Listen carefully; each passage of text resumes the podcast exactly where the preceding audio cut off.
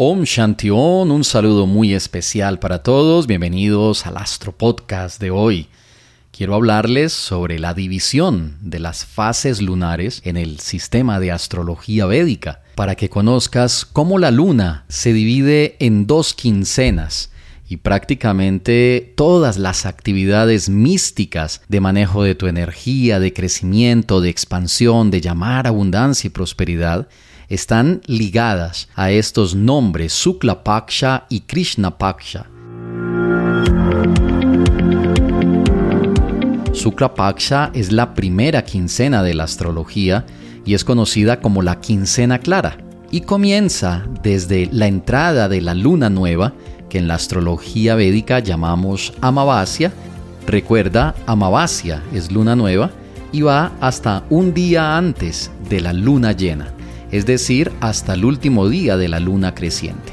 Este ciclo de la luna nueva y de la luna creciente es conocido como Sukla Paksha, la quincena clara. Luego comienza la segunda quincena, que es llamada Krishna Paksha o quincena oscura.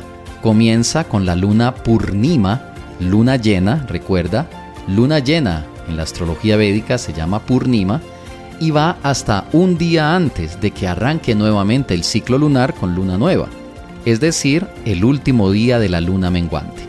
Para los que les gusta investigar y conocer, el ciclo de la luna va de la luna nueva, la creciente, luego viene la luna llena y luego la menguante.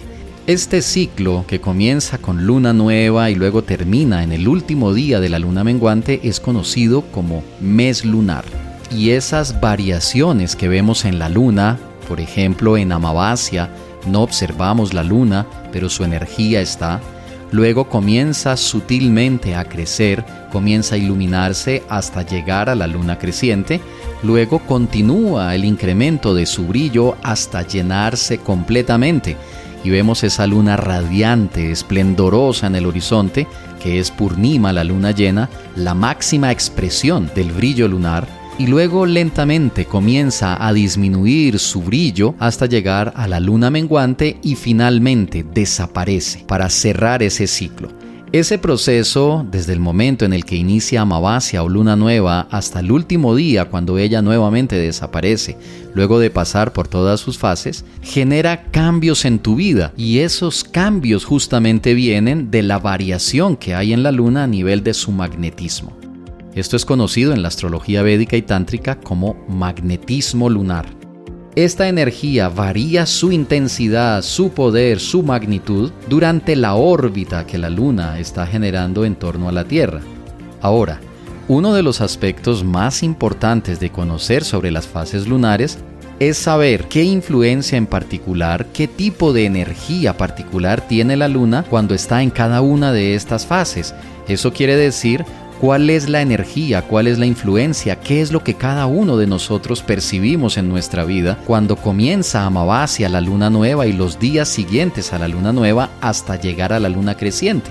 También conocer qué influencia particular, energética, cuál es el camino a seguir cuando tenemos la luna creciente. Y así también qué pasa con la influencia, con el magnetismo lunar cuando llegamos a Purnima, qué aspectos son benéficos realizar, qué tipo de influencia energética se está dando en nuestra vida para aprovechar esa fuerza lunar y caminar adecuadamente por la senda de nuestro éxito. Siempre en mis seminarios y conferencias coloco un ejemplo frente al tema de la influencia lunar y de la importancia de conocer la influencia lunar y cómo movernos con esa influencia lunar. El ejemplo es muy sencillo pero práctico cuando salimos de trabajar y hay demasiado tráfico, las personas están saliendo de su oficina y todos vienen en un sentido y nosotros vamos en sentido contrario.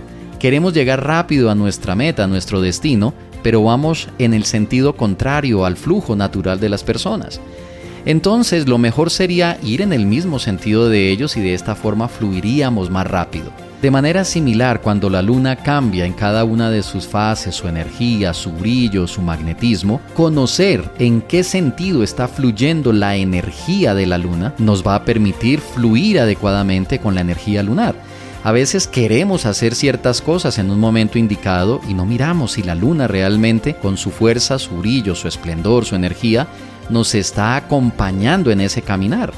Y esa es la razón por la cual a veces, al iniciar un negocio y hacerlo en la luna en la que no es favorable, pues no va a tener los mismos resultados. En el próximo Astro Podcast quiero explicarte cuál es la influencia de cada una de estas lunas, cómo fluye la energía de una luna amabacia, una luna nueva, qué nos invita la luna a hacer en la luna creciente, qué aspectos son favorables realizar en una luna llena y también cómo nos debemos mover en la luna menguante.